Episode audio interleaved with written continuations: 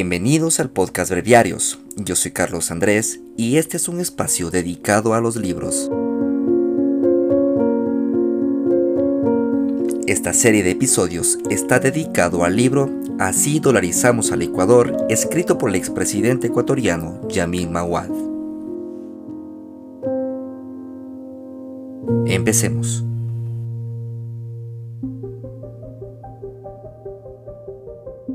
En esta parte, Yamil Mawad principalmente agradece el apoyo de toda su familia. Nombra a su madre, la señora Rosa Witt, a su hija Paola, sus hermanos, primos, su esposa Ana, pero sobre todo un detalle interesante.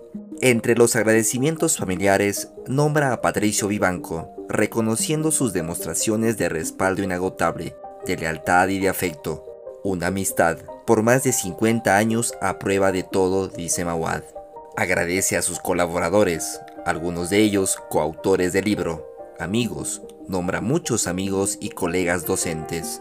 Obviamente, el nombre de Domingo Cavallo se replica en esta ocasión. Agradece también al presidente del Grupo Planeta, con quien publicó el libro, y a su editor. De la paz del cóndor a la paz del dólar. Memorias del decidor en jefe. Proemio el expresidente empieza nombrando los dos mitos que se construyeron automáticamente después de que él abandonara el país. El uno de ellos dice que dolarizar fue una decisión tomada a última hora sin considerar el contexto nacional e internacional. Y el segundo, que la dolarización fue una medida política y antitécnica. Refuta estas aseveraciones contando que él y sus colaboradores han escrito este libro precisamente para desbaratar estos mitos y contar la historia completa. Contar la verdad, dicen. Por lo menos su verdad. Luego asegura que después de leer estos testimonios que se redactan en el libro, nos daremos cuenta del éxito que tuvo sus decisiones, sobre todo el de la dolarización y lo califica como la política económica más importante del país desde la creación del Banco Central que para 1999 cumplía 72 años de creación. Anticipa luego lo que se viene en su narración, contándonos por ejemplo que asumió el cargo en 1998 y que todo su ejercicio del poder estuvo enmarcado por el magnífico ruego de la oración de la serenidad con el que concluyó su discurso de posesión. Este dice así, Dios mío, dame la serenidad suficiente para aceptar las cosas que no puedo cambiar.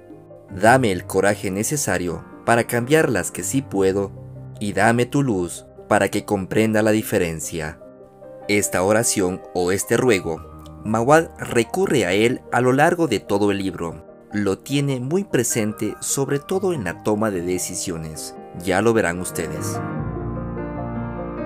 cuenta algunas injerencias, entre ellas cómo nació la idea del libro. Dice que él pretendía escribir un texto de 50 páginas, que bien le pudo haber tomado cuatro meses. Sin embargo, cuando terminó el libro, solo la parte de la crónica de Mawad son más de 700 páginas. Empezó a escribirlo en una época en la que Ecuador aparentemente tenía una estabilidad económica y que concluyó el texto en plenas elecciones presidenciales, las últimas, las del 2021, cuando teníamos 16 personajes, todos compitiendo por la presidencia de la República. Recalca finalmente que esta narración es exclusiva sobre su mandato. No hay acontecimientos sobre su vida anterior a la toma de posesión ni de su vida posterior al derrocamiento. Para terminar este proemio, voy a dar lectura al último párrafo de esta parte. Para concluir este aviso al lector, debo contestar a las cuatro preguntas que giran alrededor de cualquier obra publicada. ¿Por qué escribir sobre este tema? Por su valor y trascendencia histórica. ¿Por qué lo escribo yo? Porque fui el actor principal de estos hechos. ¿Por qué lo escribo como crónica? Porque quiero ofrecerle al lector la oportunidad de que reviva circunstancias que quizás vivió o se las imagine por primera vez desde la perspectiva del decidor en jefe del Ecuador entre agosto de 1998 y enero de 2000. Nada estropea tanto una narración histórica como contarla a medias, por encima, de manera impersonal o al apuro. Por último, ¿por qué contarla ahora, si lo supiera? Tal vez porque parafraseando a Lao Tse, cuando los lectores están listos, aparece el escritor, y cuando el escritor está listo, aparecen los lectores. Introducción. Una clase de la Escuela Kennedy de Harvard. Yamil Mawad recrea en el libro un curso para ejecutivos titulado Agentes de Cambio Global de la Escuela de Gobierno Kennedy de la Universidad de Harvard. Interactúa con sus alumnos al iniciar el curso, les propone que ellos serán sus asesores políticos mientras va redactando los acontecimientos de la crisis política que le tocó afrontar mientras era presidente. Les dice a sus alumnos, ustedes serán mis asesores. ¿Qué información necesitan de Ecuador? Entonces, en un pliego de cartulina, el profesor escribe el título Ecuador para extranjeros y redacta una larga lista de sugerencias que abarcan principalmente temas de identidad ecuatoriana, aspectos económicos, sociales y políticos, el contexto internacional y el rol personal del presidente de la República, sobre todo su línea e ideología política. Luego, proyecta en la pantalla dos mapas, el uno de América del Sur y el otro el mapa físico de Ecuador. Esto lo hace para explicar la realidad geográfica de aquel entonces, Brevemente señala que la población ecuatoriana en 1998 era de 12 millones de habitantes que estaban divididos casi por igual entre la región costa que se encuentra entre la cordillera de los Andes y el Océano Pacífico y la región sierra que se extiende de norte a sur por la cordillera de los Andes. Solo un 5% vivía en la región amazónica y las Islas Galápagos. Ecuador es un país pequeño si se lo compara con el tamaño geográfico de Italia, inclusive si se lo compara con los estados de Colorado o Nueva Jersey de Estados Unidos. Menciona algunos datos estadísticos y dice, en 1997, el Producto Interno Bruto del Ecuador fue de 19.710 millones de dólares, que representaba más o menos el 2% del PIB sudamericano, según el Banco Mundial les explica que la economía ecuatoriana depende principalmente de las exportaciones y de la deuda externa. Los tres productos principales que exporta Ecuador son el petróleo, el banano y el camarón. Estos tres productos representan el 72% del total de las exportaciones. Mientras les va mostrando fotos proyectadas de bananos, les comenta que este es un producto perecedero y que en su momento llegamos a ser el mayor exportador de banano del mundo. Luego, les proyecta una foto de una piscina de camarones y un barco en alta mar con redes de pesca. Les dice que también exportamos pescado, pero que debido a las temperaturas cambiantes de las aguas ecuatoriales se encarecen los costos. En lo que refiere al petróleo, sintetiza su explicación al mostrarles la foto del sistema de transporte del oleoducto ecuatoriano y dice, la economía ecuatoriana depende en gran medida del comportamiento del mercado internacional del petróleo, es decir, los ecuatorianos no tenemos capacidad de influir en nuestra propia suerte económica. Es como que nuestra vida dependiera de un factor externo. Después, sigue dando información sobre el país. Les dice que en el Ecuador hay dos males endémicos. El uno es el déficit fiscal, es decir, el sobreendeudamiento que a lo largo de muchos años el Ecuador ha sufrido un cáncer económico, para utilizar una metáfora de tipo médico. Pero los gobiernos sucesores lo que han hecho es recetar analgésicos como préstamos internacionales y no atacar la raíz del problema.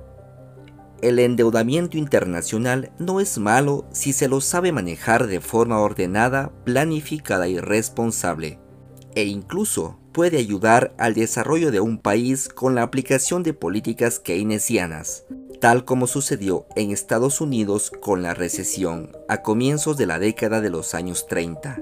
Esto, en Ecuador, era imposible. Les muestra otra gráfica sobre las estructuras tributarias de varios países y les señala que Ecuador y Guatemala son los países que menos tributos recaudan y que el IVA es el impuesto que más produce. Ya sabemos el comportamiento de las grandes empresas ecuatorianas en temas de pago de impuestos al Estado.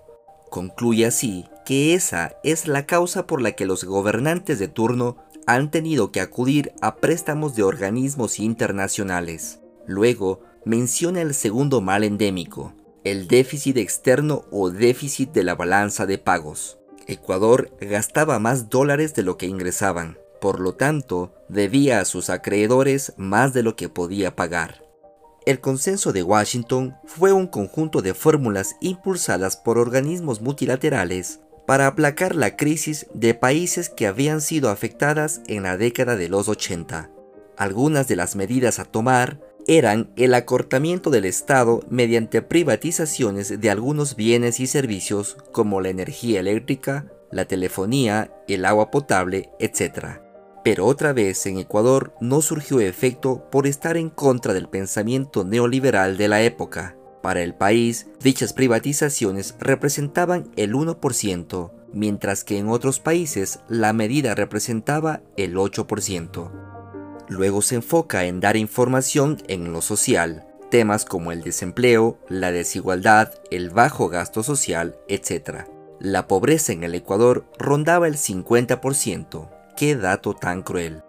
O sea, Ecuador era el país que ocupaba el primer lugar de la región en temas de subempleo, que actualmente se conoce como empleo informal. Y hay datos estadísticos. El 10% más rico del Ecuador recibía el 35% del ingreso, mientras que el 10% más pobre percibía el 3% del ingreso. En temas de gastos del Estado, en lo que se refiere a la salud y educación pública, Ecuador no llega ni al 4% del PIB, es decir, es el país que menos gasta por alumno matriculado en la educación. Lo político, fragmentación, bloqueo, volatilidad y desorden. Nuevamente el profesor Mawad interactúa con sus alumnos y en medio de preguntas y respuestas concluye que el Ecuador es un país fragmentado, la costa contra la sierra.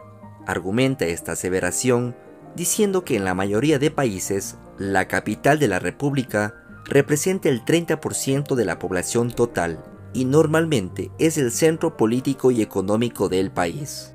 Ahora les da una muy buena noticia. Les dice que entre Quito y Guayaquil hay una distancia de 400 kilómetros más o menos, y que atravesarlo en autobús se puede demorar unas 7 horas, y que en ese transcurso se puede cruzar más nichos ecológicos que se cruzaría si se viajara en avión desde Quito hasta la Patagonia.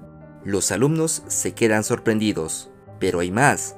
Con el láser, el expresidente les señala la zona protegida del Yasuní en el mapa y les explica que en un solo kilómetro cuadrado hay más biodiversidad que en todo Estados Unidos y Canadá conjuntamente. La incredulidad de los alumnos se intensifica para terminar la explicación, dice que Ecuador es el país más diverso del continente y que se engalana con algunos reconocimientos internacionales. Después de estos comentarios positivos, seguimos con la información. Les dice que en Ecuador se elige presidente para un periodo de cuatro años y a miembros de un Congreso unicameral por medio de elección libre. Ecuador es el país de mayor bloqueo político de la región, y esto se debe principalmente a la gran cantidad de partidos políticos que existen en el país. Solo Brasil tiene más partidos políticos que Ecuador, pero el tamaño geográfico de estos dos países es incomparable. Brasil tiene casi el tamaño de toda Europa, pero también este bloqueo los relaciona a temas regionales, sociales, culturales y de idiosincrasia. Este tema sobre nuestras costumbres lo abordaré con otro libro de otro expresidente, el doctor Osvaldo Hurtado, un libro que se llama Las costumbres de los ecuatorianos. Justifica así el presidente Maguad la incapacidad de maniobra política que tiene para actuar y tomar decisiones. Hay un párrafo que lo resume bien y dice, Esta es la maldición perfecta para un actor político ser el responsable de resolver los problemas sin tener las atribuciones necesarias para actuar. Sigue argumentando el bloqueo político en el Ecuador, desnudando la estructura partidista del país. Dice, por ejemplo, que en el país hay partidos políticos regionales en su mayoría y muy pocos nacionales. En la sierra compiten la izquierda democrática, conocido como IDE, de tendencia socialdemócrata, y la democracia popular, conocida como DP, de orden demócrata cristiana, del cual era parte el presidente Mawad. Por su parte, en la costa hay más diversidad. Los principales partidos políticos son el PRE, de tendencia populista, el Partido Social Cristiano, que es de ideología de derecha, aparte de estos hay 13 partidos más. Con esta explicación, argumenta que en Ecuador es casi imposible gobernar. En cualquier país democrático del mundo es normal llegar a acuerdos en los parlamentos, pero en Ecuador estos pactos son mal vistos. Muchas veces las negociaciones en el legislativo son costosas, transitorias y muy poco útiles. De esta manera, continúa diciendo que vivimos en una lógica absurda. Elegimos presidente en base a sus ofertas de campaña, pero cuando les toca gobernar, se les pone todas las trabas posibles para impedir su gobernabilidad. En lo que respecta a lo internacional, el conflicto armado con el Perú tuvo una duración de más de 150 años, es decir, se inició desde antes de que estos dos países existieran como naciones independientes. El lema famoso de Ecuador país amazónico, o sea, el derecho de acceso al río Amazonas, cada vez perdía vigencia. Estos dos países intentaron solucionar este problema limítrofe a través de varias opciones. Por ejemplo, la intervención amistosa de países extranjeros, el arbitraje del rey de España, la intervención del presidente Franklin Roosevelt a inicios de la década de los 30, incluso la intervención del Papa Juan Pablo II en la presidencia de Rodrigo Borja pero a lo largo de los años nada sirvió, y este conflicto se caracterizó por ser inabordable y de más larga duración. Tan solo para recordar, en los últimos 60 años, Ecuador y Perú se enfrentaron en 1941 y al año siguiente firmaron en Río de Janeiro el Protocolo de Paz. Luego se enfrentaron en Paquilla en 1981 y posteriormente en Tiwinsa en 1995 cuando Sixto Durán Ballén eternizó la famosa frase de ni un paso atrás. Ecuador destinaba mucho dinero a la guerra armada, llegó a invertir cerca del 4% del PIB. Esto equivalía más o menos al 76% de los ingresos petroleros. Son cifras escandalosas e insostenibles. Para Mawad, la firma de la paz con el Perú era una de las políticas económicas más importantes que pretendía tomar solo por el simple hecho de cuánto dinero se podía ahorrar en una guerra de esas características. Nuevamente el consenso de Washington y sus políticas privatizadoras, estas medidas lo habían adoptado varios países latinoamericanos, obteniendo resultados favorables. En Ecuador se impulsaron estas medidas económicas en el gobierno de Durán Ballén. Hubo inversión extranjera, lo cual estabilizó la economía por poco tiempo. Se dio demasiada apertura a los bancos en temas de inversión y crédito, pero estas inversiones extranjeras se convirtieron en capitales golondrina, pues mientras la estabilidad y los tiempos eran favorables para ellos, estos aprovecharon el mercado. Al primer destello de crisis, volaron los capitales a sus lugares de origen, desestabilizando las finanzas nacionales. Para esto, los actores económicos como los agricultores, los industriales y dueños de empresas de servicio aprovecharon la percepción de estabilidad para endeudarse en el extranjero en dólares aunque ellos producían en moneda nacional. Este desbalance cambiario es conocido como la dolarización de pasivos internos. Lo que los analistas económicos advertían era apocalíptico, porque, al devaluarse el sucre, las empresas ecuatorianas necesitaban de más sucres para pagar sus deudas en dólares. De la misma manera, las instituciones bancarias ofrecían créditos a largo plazo cuando ellos los habían obtenido a corto plazo. El desfase de monedas, las carteras vencidas de los bancos, sus deudas en dólares frente a sus ingresos en sucres, que cada vez se depreciaba más, no era otra cosa que una bomba de tiempo que en cualquier momento iba a estallar. La liberación financiera en el Ecuador. Mientras todos sus alumnos están totalmente concentrados casi sin pestañear, les dice que esta liberación económica llegó en 1994 a través de la Ley de Instituciones Financieras. Esta ley les permitía operar como compañías de seguros, fondos de inversión y emisores de tarjetas de crédito. Esto produjo la falsa percepción de creer que las instituciones bancarias eran estables y robustas. Bajo esta ley surgieron muchas entidades bancarias cuyo objetivo en su mayoría era apuntalar los negocios familiares, dando créditos a sus accionistas y no preocupándose por el desarrollo del negocio per se. En ese sentido, el ente regulador estatal, llamado Superintendencia de Bancos, no tenía ni los instrumentos ni el conocimiento necesario para fiscalizar de cerca las actividades de estas instituciones, lo que permitió que la crisis se agravara aún más. Mientras las transacciones bancarias volaban, la fiscalización de la superintendencia iba a pie. En esos años hubo dos operaciones financieras que se realizaron con frecuencia en Ecuador. Operaciones de la banca offshore, es decir, abiertas en paraísos fiscales sin control, y el manejo de los fondos de inversión, alimentados con los depósitos de los clientes. Estos fondos de inversión, lo que mucha gente desconoce es que los depósitos que el ecuatoriano confiaba al banquero se convertía en dinero invertido en la bolsa de valores de Wall Street. Dicho banquero no reportaba sus inversiones por ser aportes pequeños. De esta manera, eran ajenos a las fluctuaciones del mercado internacional y vulnerables al pánico financiero. Hay que recordar también que los dueños de los grandes bancos del país eran también propietarios de canales de televisión, radios, periódicos, es decir, ellos manejaban y formaban la opinión pública. Por su parte, los mismos dueños de bancos y medios de comunicación en el Congreso Nacional ejercían gran presión, pues estos nombraban jueces, lo que les permitía respaldarse judicialmente ante cualquier denuncia sobre concentración de créditos o presentación de balances falsos. Todo este contexto de la tormenta perfecta falta de preparación, ignorancia de los clientes y las presiones de grupos financieros poderosos, todo esto se desarrolló en un lapso de cuatro años, entre 1994 y 1998. En el 94, los resultados económicos eran aceptables. En el 95, la economía cae debido a la guerra de Tiwinsa y los apagones eléctricos, causados por la sequía de los ríos. El gobierno pierde a su vicepresidente Alberto Dajit, lo que genera un alto endeudamiento externo en dólares para solventar la inversión pública. A esto se suma la presidencia del gobierno populista de Abdalá Bucaram y su destitución siete meses después por el Congreso Nacional, el interinazgo de Fabián Alarcón y el incremento del costo de los servicios públicos. Este excesivo gasto público aumentó la deuda externa.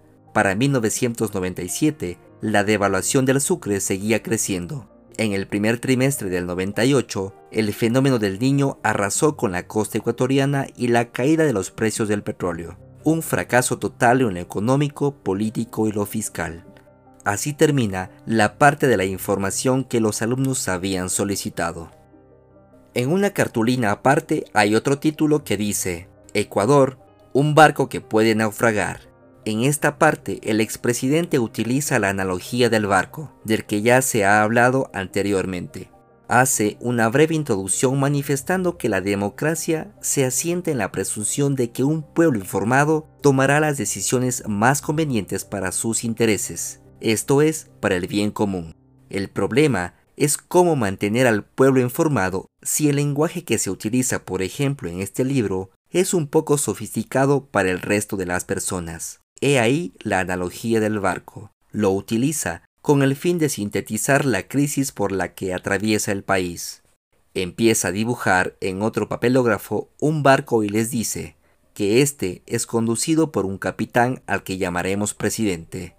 Dibuja al capitán con las manos en un timón. Le añade al barco dos motores y les explica que el un motor representa al sector privado y el otro representa al sector público. Luego dice que el combustible para que el barco funcione se llama dinero, y este dinero procede de las exportaciones del país, préstamos a instituciones nacionales e internacionales y la inversión extranjera.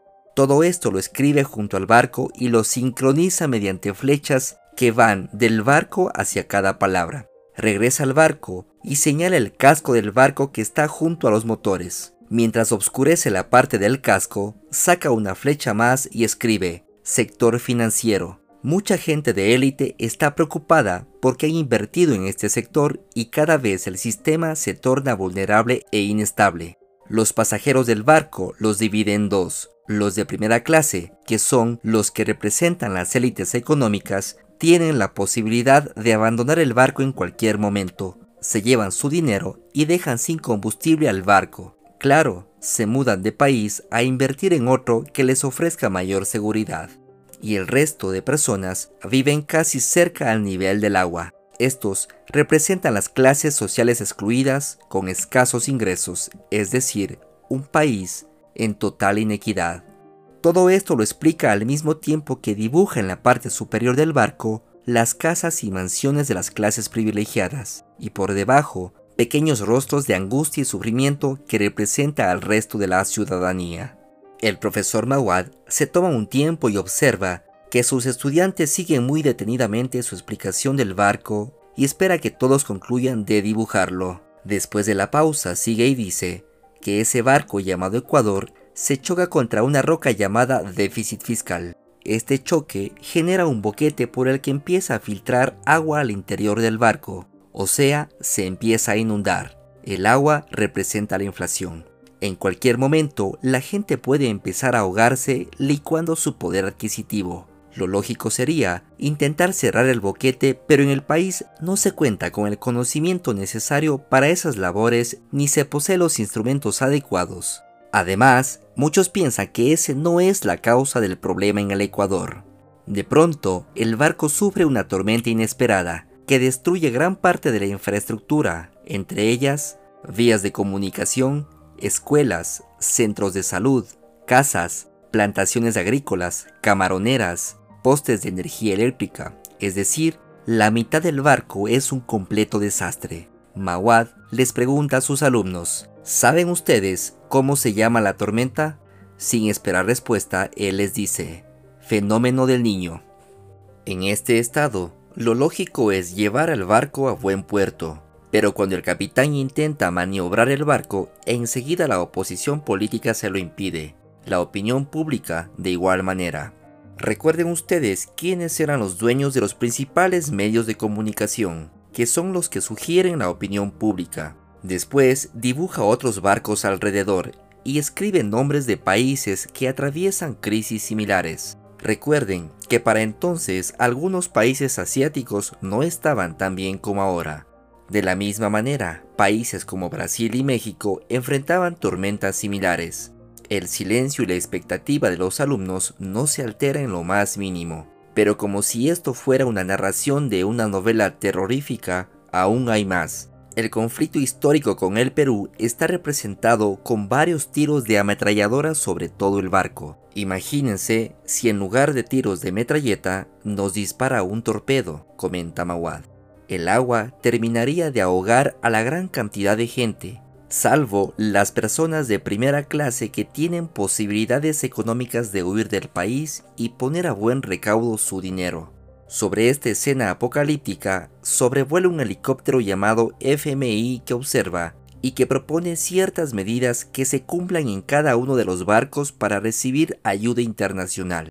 El profesor ha terminado por fin de ejemplificar la crisis ecuatoriana de aquel entonces, 1998. Luego de una breve pausa, sigue diciendo, para que el barco no termine de hundirse, claramente hay que hacer algo, evitar que el submarino con un solo disparo hunda por completo el barco, esto es, negociar la paz, reparar los daños causados por la inundación, o sea, reconstruir la costa y todas las consecuencias del fenómeno del niño, cerrar el hueco para que el agua no ahogue a los tripulantes, déficit fiscal, sacar el agua del barco, es decir, reducir la inflación, atender a las personas del barco, generar programas sociales y provisión de servicios públicos, revisar los motores, reactivación económica y para ello se necesita conseguir dinero, destrabar el timón para direccionar al barco a buen puerto. El timón representaba la oposición política. Le toca negociar y llegar a acuerdos políticos para maniobrar el barco. Otra vez hay silencio en la sala. Todos observan el barco dibujado y sus desastres. De pronto, el presidente les dice, recuerden que ustedes son asesores políticos. Este es el país que hay que reparar. ¿Por dónde empezar? sentencia el presidente.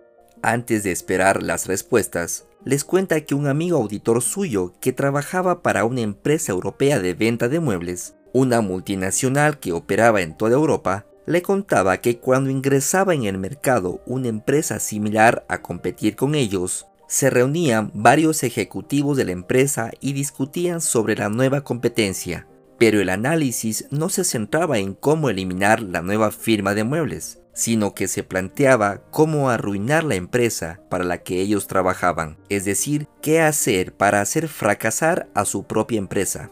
Los rostros de los alumnos sorprendidos no entendían. Claro, de esa manera podrían evitar maniobras que llevaran a la ruina de su empresa. Con ese análisis se encendían las alertas de peligro. Interesante, ¿no? Para regresar al caso ecuatoriano, les pregunta entonces, ¿Qué hacer para terminar de hundir el barco? ¿Qué hacer para volver al país ingobernable? Hay un estallido de respuestas de toda índole. Destruir la economía, bajando la producción petrolera, declarando el no pago de la deuda externa, subiendo impuestos, agudizando la sociedad y volviéndolo más inequitativo, promoviendo huelgas en todo el país. Para todo esto, hay un alumno que está escribiendo en otro papelógrafo todas las respuestas que escucha de sus compañeros y sigue dictando, declarando la guerra con el Perú, que en el Congreso no lleguen a consensos con el presidente, que no se logre un acuerdo con el FMI y otras similares más. Entonces les pregunta, ¿creen que toda esta lista puede ser posible en la realidad? Casi al unísono responden que no. El profesor le pide al alumno que está enfrente escribiendo que con el marcador rojo titule esta lista No tocar y finaliza. En estas circunstancias, yo comienzo mi campaña presidencial, donde también elegirán a miembros del Congreso, y ustedes serán mis asesores, no lo olviden. La clase continúa mañana. Que descansen. En el siguiente episodio, Mawad termina la clase explicando el desenlace de la realidad ecuatoriana y les explica, entre otros temas, detalles del conflicto con el Perú. Finaliza con un espacio para la reflexión llamada Momentos Excalibur, una forma de sintetizar su experiencia en el ejercicio del poder. Hasta entonces.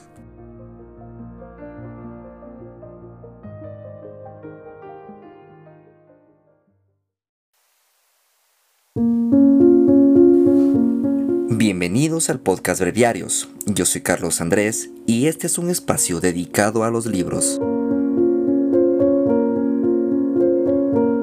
Esta serie de episodios está dedicado al libro Así dolarizamos al Ecuador, escrito por el expresidente ecuatoriano Yamil Mawad. Empecemos.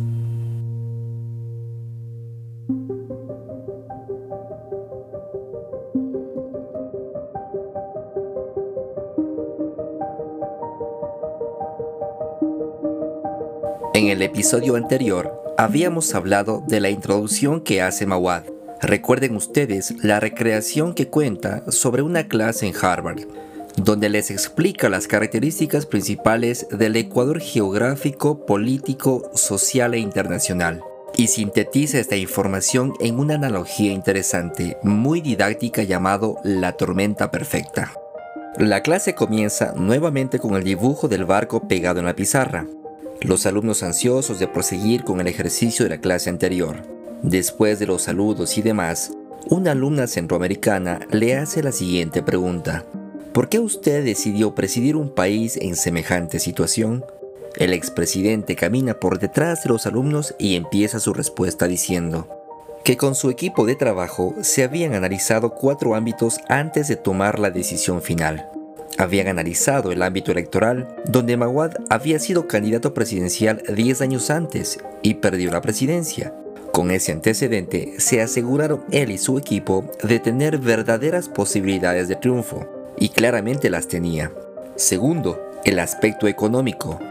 ¿Era Ecuador un país con opciones de desarrollo social y reactivación económica?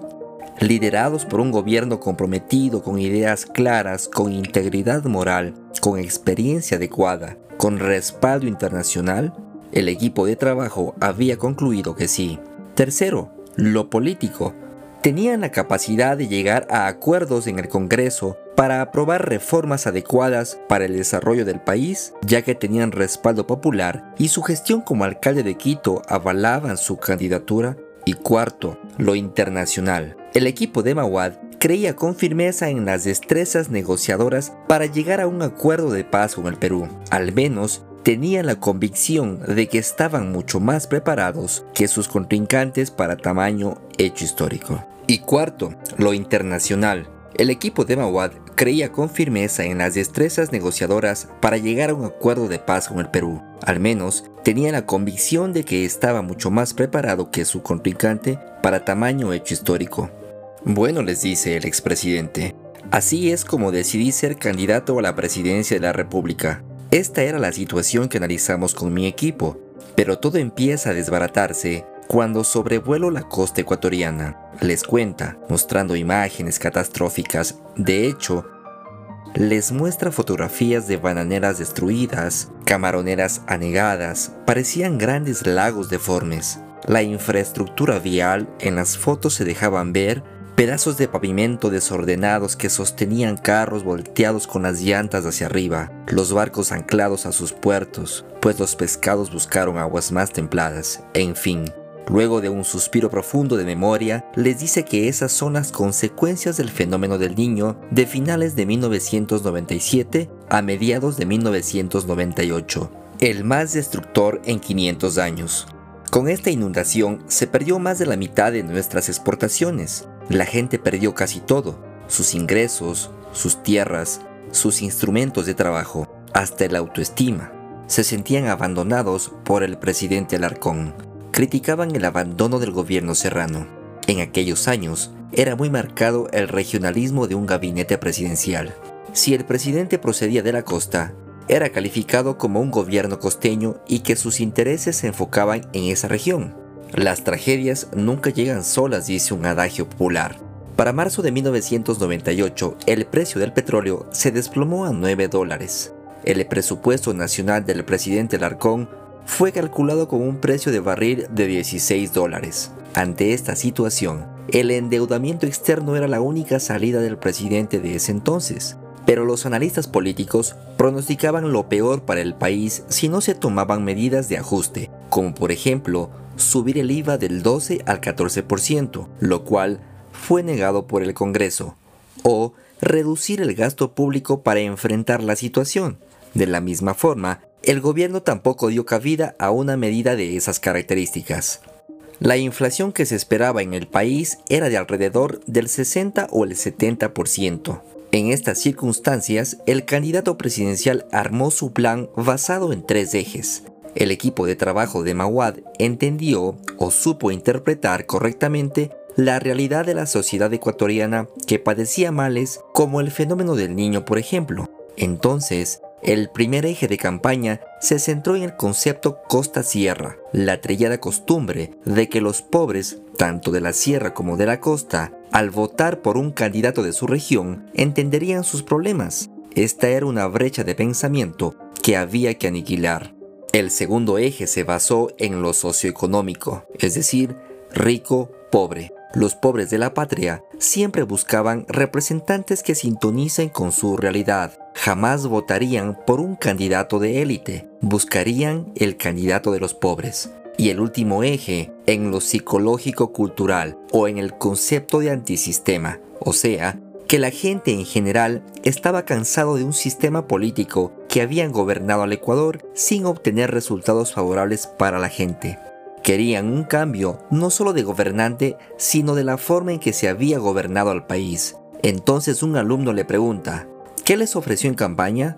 Antes de responder, les cuenta que durante seis años fue alcalde de Quito con una gestión exitosa. Su campaña se centró sobre todo en la infraestructura del país, reconstruir la costa ecuatoriana, posee experiencia en la alcaldía. Es más, había sido calificado como el alcalde constructor.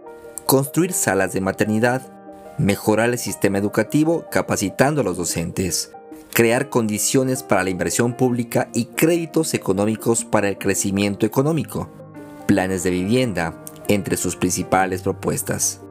Sus propuestas eran de centro, es decir, podían captar votantes tanto de izquierda como de derecha.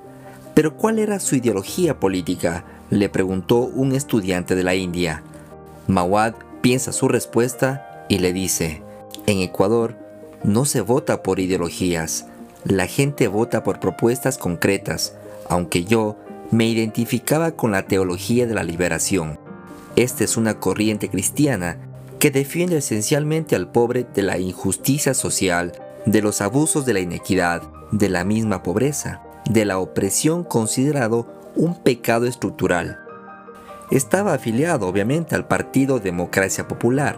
Entre las principales características de esta ideología política estaba el combinar la prudencia macroeconómica con el activismo social. Planteaba respetar la mano invisible del mercado como el regulador de la economía. Estos son fundamentos clásicos de la teoría liberal que viene desde Adam Smith, pero también usar la mano visible del gobierno para corregir las injusticias del capitalismo que al mercado se le escape.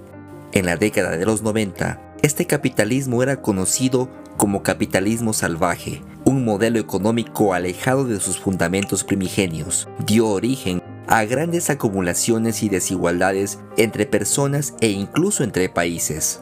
La propuesta de Mawad era sin duda un modelo económico capitalista pero abocado al sentido social, un capitalismo humano según sus propias palabras.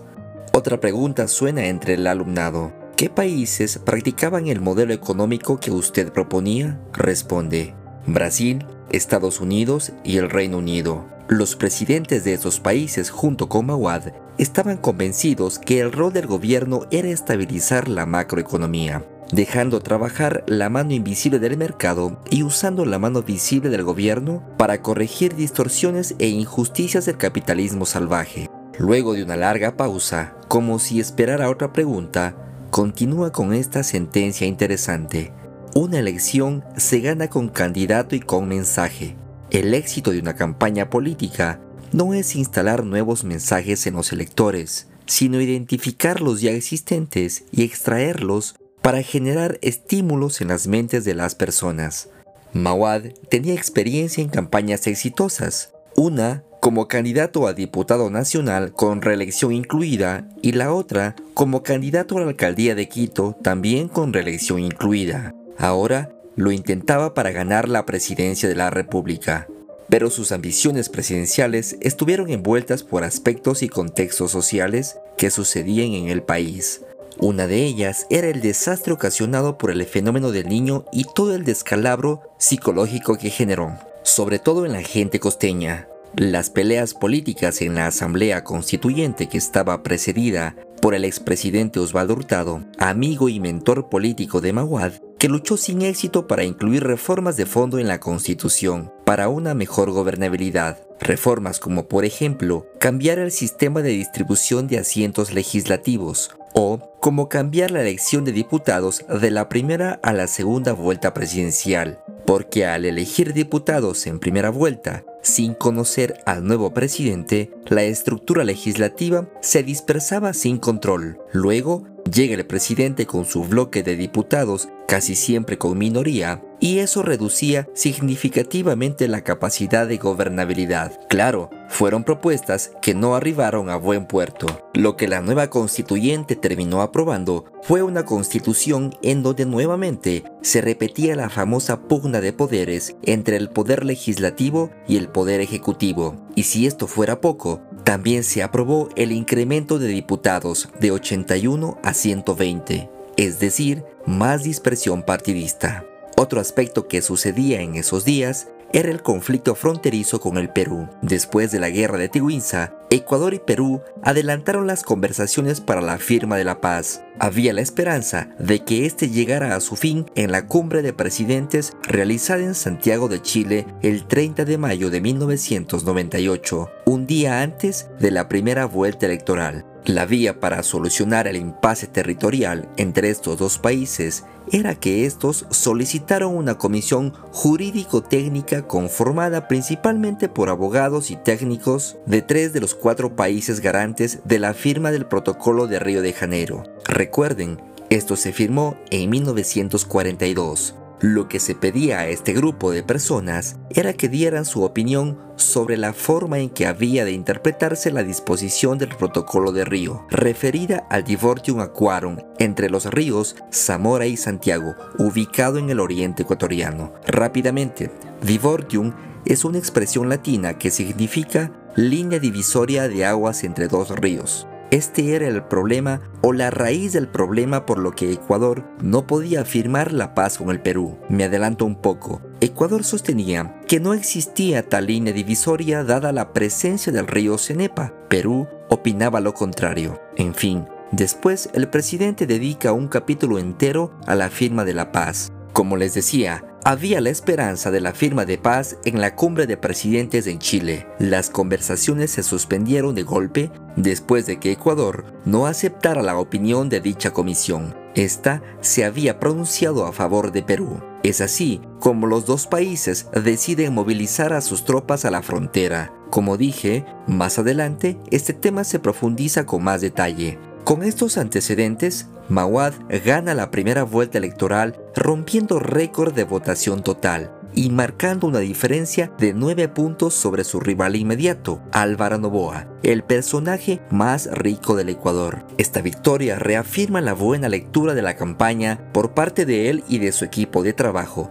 y sobre todo la amplitud de haber conseguido la presidencia sin deudas y cuotas políticas, ni alianzas partidistas. Esto les daba mucha libertad de movimiento hacia el futuro. La elección de diputados también fue ventajosa para la democracia popular. Para obtener mayoría legislativa le hacía falta pactar o con la ID o con el PSC, lo que antes, en anteriores congresos, las negociaciones para aprobar una reforma se tenían que dar con varias organizaciones políticas. Sin embargo, recuerden que las alianzas en Ecuador están demonizadas, por lo que queda llegar a acuerdos puntuales sobre temas estratégicos con las distintas bancadas. El nuevo Congreso electo tenía diputados de renombre, como el abogado Jaime Nebot, quien había perdido dos elecciones presidenciales y que había desistido de presentarse a una tercera en 1998, ya que había declarado que el Ecuador era un país ingobernable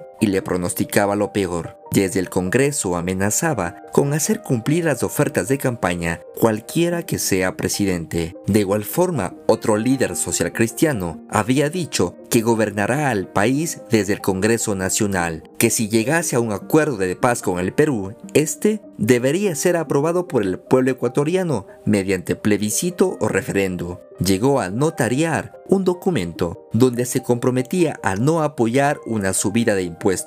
A falta de 41 días para la segunda vuelta que debía realizarse el 12 de junio de 1998, las encuestas decía que había una clara ventaja sobre Novoa de 14 puntos, difícil de revertir en 6 semanas. Si el plan de campaña de la primera vuelta había surtido efecto, ¿para qué cambiarlo, no?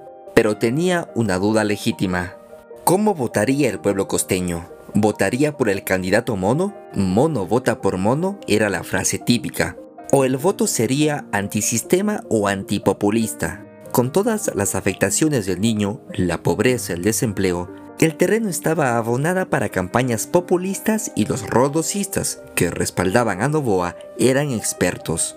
A tres semanas de la segunda vuelta, se organizaron revueltas y manifestaciones populares en contra del gobierno de Fabián Alarcón. Este había subido el precio del gas de consumo doméstico. Si hablamos en temas macroeconómicos, la medida era acertada, pues ayudaba a aminorar un poco el déficit fiscal.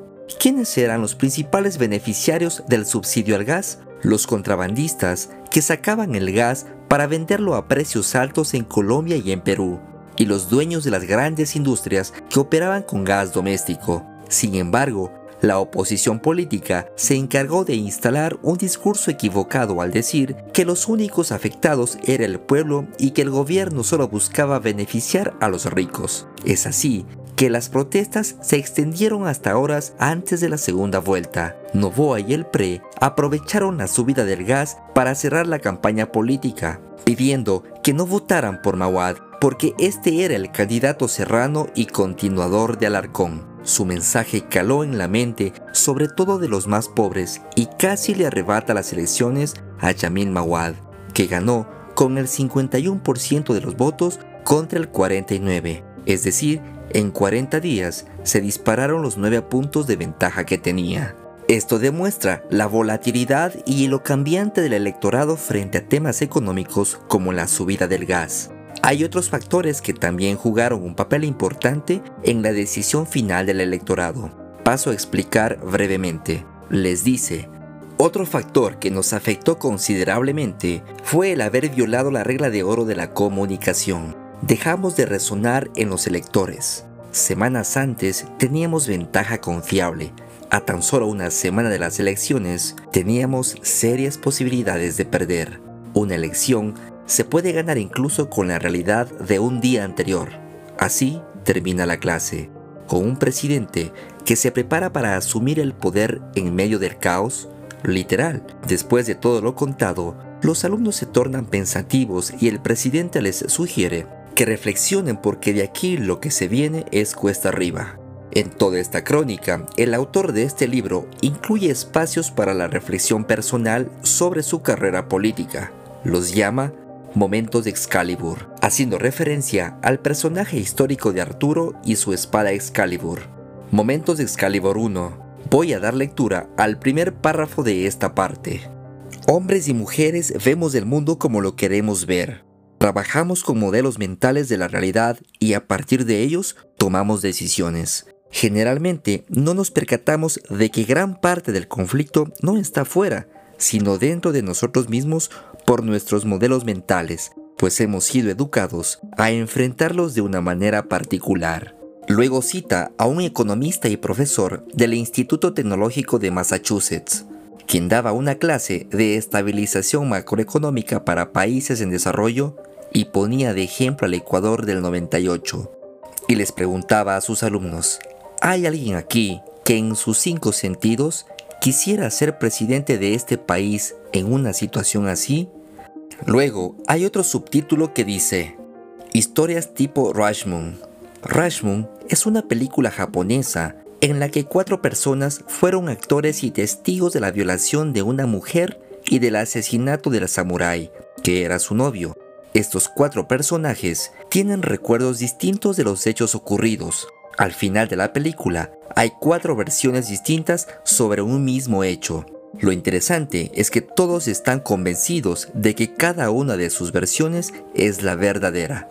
Todo esto a propósito de un curso que Mawa dictó en 2004 en la Universidad de Notre Dame en Indiana, en la que trataba básicamente el ciclo vital de un servidor público que había sido electo para un cargo, su lógica, reglas de una campaña política, la transición de un gobierno, sus prioridades, sus objetivos, el ejercicio de la función, la despedida final y los ajustes para la vida después de la función pública. Después de la teoría venía la práctica y los reunía en grupos que se especializaban en resolver temas económicos, temas políticos, internacionales y medioambientales. Antes les había explicado cronológicamente lo que había ocurrido en su gobierno, para que las conclusiones de cada grupo ayuden a resolver los temas asignados.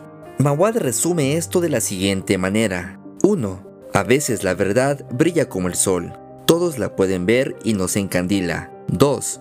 A veces la luz de la verdad impacta en un prisma y se distribuye en muchísimas facetas y colores. Y 3. Algunas preguntas quedarán flotando en sus mentes al terminar este curso. Después hay otro subtítulo que dice Los circuitos de Penfield. Aquí cuenta una anécdota de su juventud ocurrida en Loja, su ciudad natal. Dice más o menos así.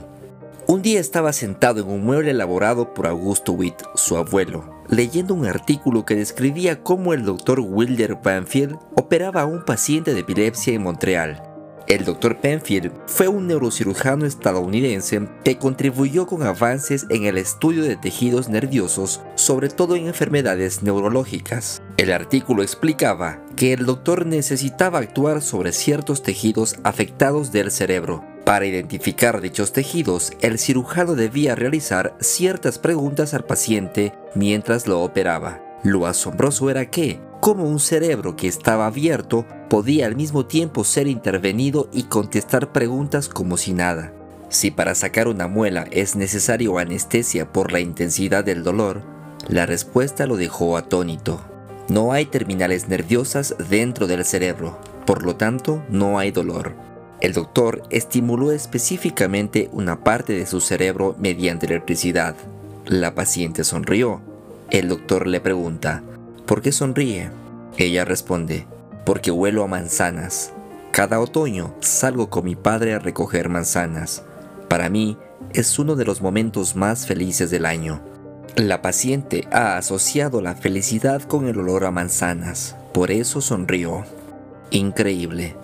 Se había demostrado entonces que en el cerebro hay zonas donde se almacenan los recuerdos, las emociones y las reacciones físicas, y que hemos construido un camino neuronal para llegar a esos recuerdos. Este camino se activa cuando tocamos uno de esos puntos. Por lo tanto, un recuerdo tiene una estructura distinta en el cerebro al cual se accede mediante un estímulo. Lo extraordinario de la paciente era que no sonreía porque recordaba el hecho en sí, es decir, traer el recuerdo de la memoria, sino porque revivía el hecho, es decir, volvía a percibir el olor a manzanas y sentir el amor de su padre en pleno otoño.